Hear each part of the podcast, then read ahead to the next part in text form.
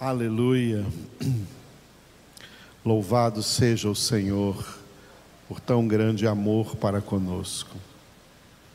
A última parte da nossa congregação matutina, nós continuamos no livro dos Atos dos Apóstolos, na primeira viagem missionária do apóstolo Paulo, juntamente com Barnabé, na região da Galácia, onde moravam os Gálatas aos quais, anos depois dessa viagem, Paulo escreveu a epístola que nós encerramos hoje também, a epístola aos Gálatas. Essa primeira viagem de Paulo ficou registrada aqui neste livro, nos capítulos 13 e 14. Nós estamos já então no capítulo 14, versículos 11 a 17, cujo título é Ação e Reação a ação do povo daquela cidade da Galácia. Aqui Paulo estava na cidade chamada Listra.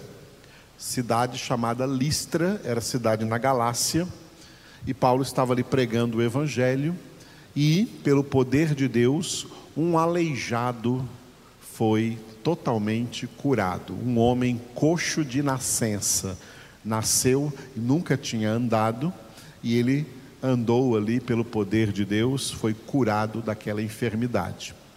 Diante dessa cura, como o povo agiu? O povo agiu tentando idolatrar os apóstolos Paulo e Barnabé. E como os apóstolos reagiram? É o que nós vamos ver hoje, por isso que nós estamos vendo aqui nesse título Ação e Reação a ação do povo e a reação de Paulo e Barnabé. A ação do povo nós vimos ontem, na nossa congregação de ontem, sábado à noite, versículos de 11 a 13. A ação do povo foi idolatrar os apóstolos. Vamos ver hoje qual foi a reação dos a reação dos apóstolos, que foi logicamente tentando impedir essa idolatria. A reação dos apóstolos ficou registrada aí, dos versículos 14 ao 17. No versículo 14, eles rasgaram as suas vestes, vestes rasgadas. E de 15 a 17 teve um discurso apostólico. Claro, o apóstolo Paulo tomou ali a palavra para um mini discurso de três versículos aí para aquele povo. Versículo 14, primeiro, vestes rasgadas.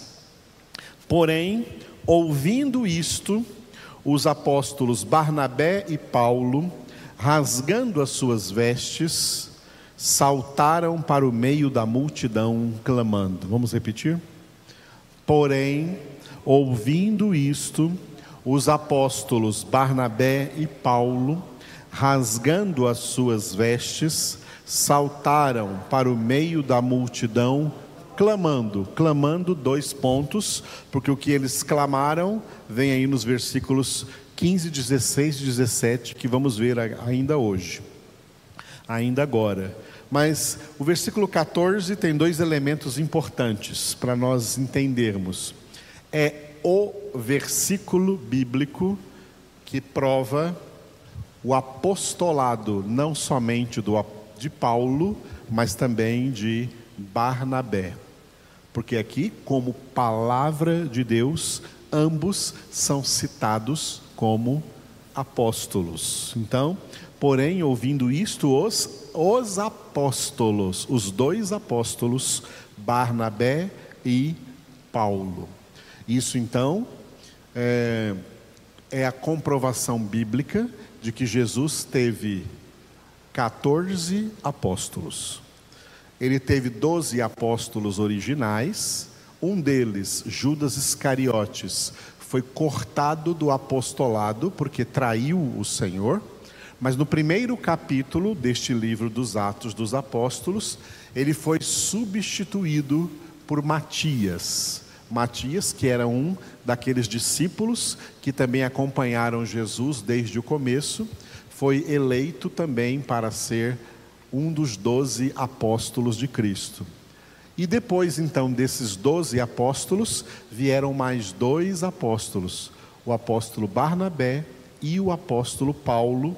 E o próprio apóstolo Paulo testemunha em 1 Coríntios capítulo 15 que ele foi o último, o derradeiro, por último, o último a ser escolhido para ser apóstolo.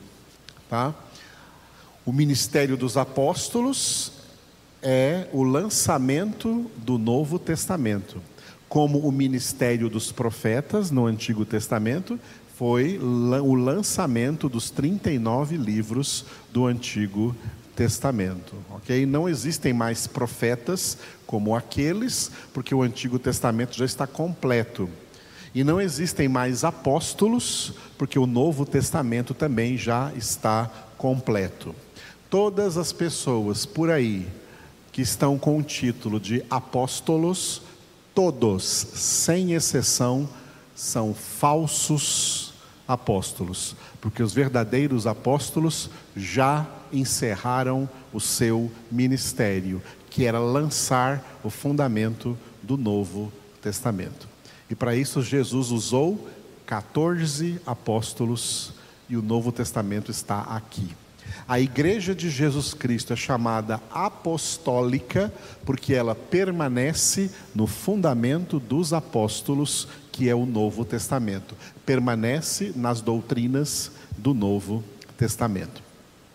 Muito bem, a segunda coisa em que é, que é no mínimo curiosa é que os apóstolos Paulo e Barnabé, rasgando as suas vestes, saltaram no meio da multidão. Né?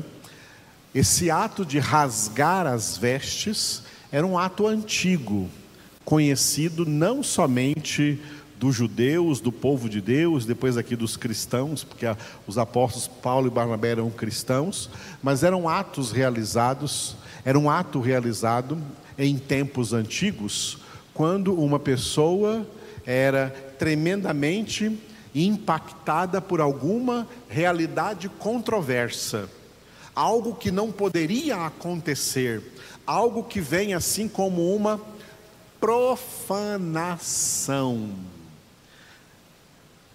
O verbo que Paulo utilizou aqui para o verbo rasgar no grego, tá? O verbo rasgar no grego é um verbo muito rico na língua grega e que tem vários significados. Ele significa, além de rasgar, significa quebrar, significa o que nós acabamos de falar agora, quebrantar Significa também libertar, no sentido de quebrar as correntes, quebrar as algemas. Também é o verbo destruir e também é o verbo profanar. Então, diante de uma profanação, porque quando eles quiseram adorar a Paulo e a Barnabé como se eles fossem deuses, Paulo e Barnabé viram que isso era uma profanação e pularam no meio deles, profanando, rasgando, que é o mesmo verbo em grego, rasgando as suas vestes, para demonstrar para eles que o que eles estavam fazendo era algo errado. E além desse ato de rasgar as suas vestes, eles clamaram diante deles. O que que eles clamaram? O discurso apostólico está aí nos versículos de 15 a 17. E cada um deles vai ter um um tema. O 15 é a conversão. 16 e 17 juntos, o testemunho divino. Primeiro vamos ver o 15 então, que é a, o chamado à conversão. Senhores, por que fazeis isto? Nós também somos homens como vós, sujeitos aos mesmos sentimentos. E vos anunciamos o Evangelho para que destas coisas vãs vos convertais ao Deus vivo, que fez o céu, a terra, o mar e tudo que neles há. Vamos repetir esse lindo versículo? Senhores, por que fazeis isto? Nós também somos homens como vós, sujeitos aos mesmos sentimentos. E vos anunciamos o Evangelho para que destas coisas vãs vos convertais ao Deus vivo, que fez o céu, a terra, o mar e tudo o que neles há. Tudo o que há neles. Então, olha só. A cabeça, a mente dos seres humanos afastados de Deus, a, a alma contaminada pelo pecado, quando vê que alguém foi instrumento de Deus para realizar algum sinal, algum milagre, a primeira reação desses homens é querer idolatrar essa pessoa que foi usada por Deus para fazer algum milagre. E levantar um ídolo, que é o que nós falamos ontem sobre idolatria, e vou encerrar hoje, no versículo 18, hoje à noite, sobre a idolatria, que é algo muito sério. O homem sem Deus é um homem automática e naturalmente idólatra, inventor e construtor de ídolos. Eles quiseram ali levantar dois ídolos, achando que Paulo e Barnabé eram deuses, em figuras de homens que baixaram entre eles, que estavam visitando a cidade deles. E aí, Paulo e Barnabé gritam aí nesse discurso apostólico, né? Nós também somos homens como vocês. Não somos deuses, não somos ídolos, não somos diferentes de nenhum de vocês. As mentes decaídas pensam que um homem, para ser um homem de Deus, tem que ser um homem super poderoso, ah, tem que ser um super crente, um super pastor, poderoso para fazer milagres, etc, etc, mover o sobrenatural e endeusam essas pessoas. Isso é abominável aos olhos de Deus, isso é profanar o nome de Deus. Paulo e Barnabé pularam no meio deles para dizer: olha aqui, ó, encostem em nós aqui, ó, toquem em nós, vejam, vocês mesmos, nós não somos diferentes de vocês, somos seres humanos, somos homens como todos vocês.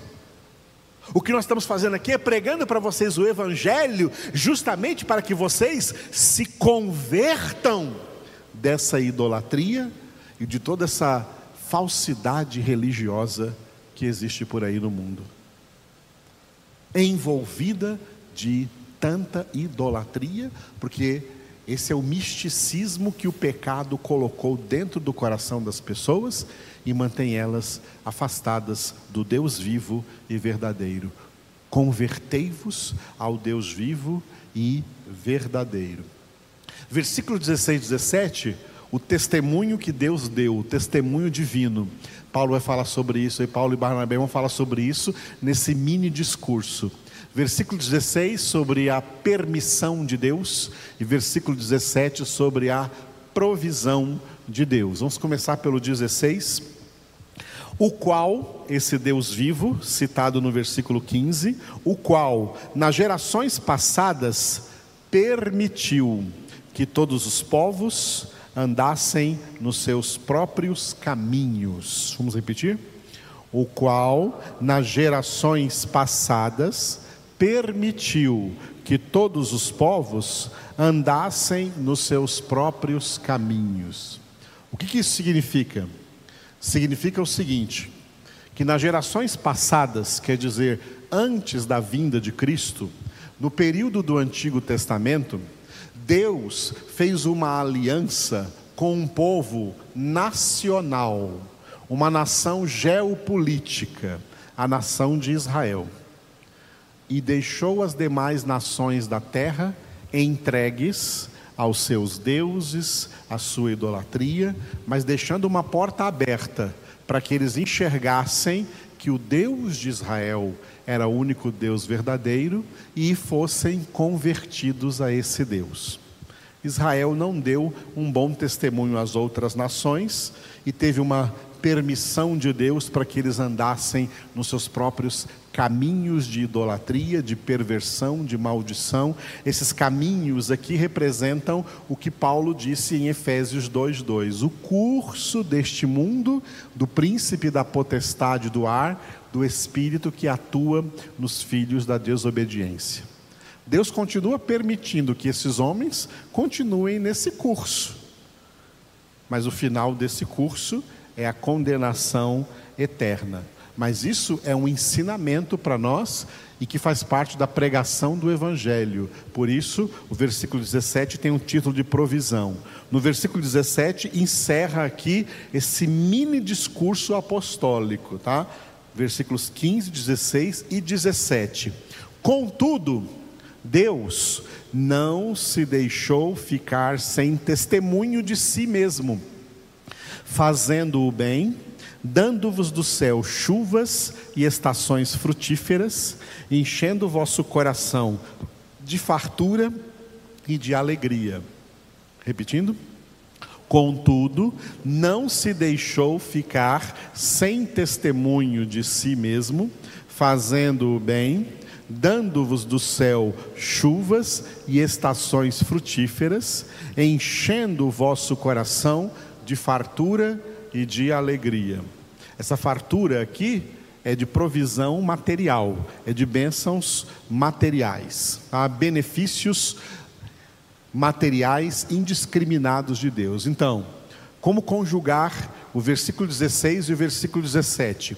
Ao mesmo tempo que Deus permite que os homens fiquem aí no mundo andando nos seus próprios caminhos, Deus dá testemunho de si mesmo através do que?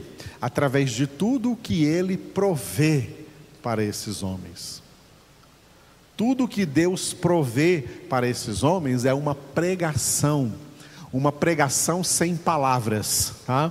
Fazendo o bem a esses homens, Deus fazendo o bem a todos os homens, como? Dando a eles do céu chuvas e estações frutíferas e enchendo a alma desses homens aí de fartura, fartura de bens, de alimento, de alegria, que hoje em dia já está ficando cada vez mais escasso. Por quê? Porque durante gerações Deus deu de tudo para os homens na natureza, mas os homens, além de não reconhecer a Deus, depredaram a natureza, depredaram os recursos naturais e transformaram esses recursos naturais em capital isso é o capitalismo, isso é o materialismo. Transformar esses recursos em dinheiro para que uma minoria aí seja uma classe alta, super rica e outros passem necessidades.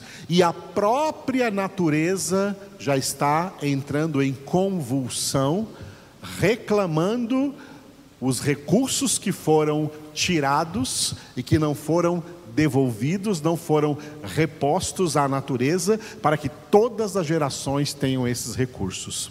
E aí o mundo vai se enchendo de miséria, de pobreza, de doenças, de vírus, como esse coronavírus que nós estamos enfrentando, e outros mais que virão ainda, porque o homem, o homem profanou os recursos de Deus. Ao invés de reconhecer nesses recursos que Deus estava dando a eles todo o necessário pela sua justa sobrevivência na terra, eles depredaram a terra, depredaram esses recursos e agora vão sofrer as consequências dessa depredação, dessa profanação da natureza. Essa semana vimos na Alemanha, na Europa, alguma chuva que caiu e quantos que morreram. E eles mesmos reconheceram que isso já aconteceu por causa da mudança climática, aquecimento global, a ação do homem destruindo e poluindo a terra. O homem pecador é um ser destruidor. O homem é o destruidor. Tem gente falando assim que né, o destruidor é um diabo, é um demônio. Não, o destruidor é um demônio chamado homem, chamado ser humano. Ser humano é um destruidor dos recursos naturais que Deus deu, porque Deus colocou nessa terra recursos suficientes para que Ninguém viva na miséria, ninguém passe fome, ninguém passe necessidade. E se tudo isso está acontecendo, é culpa do homem que depredou a natureza, que se tornou materialista, capitalista, egoísta, idólatra, ímpio, e pelos governos corruptos, injustos que estão por aí, que ao invés de servir o povo, se serve do povo para se auto-enriquecerem.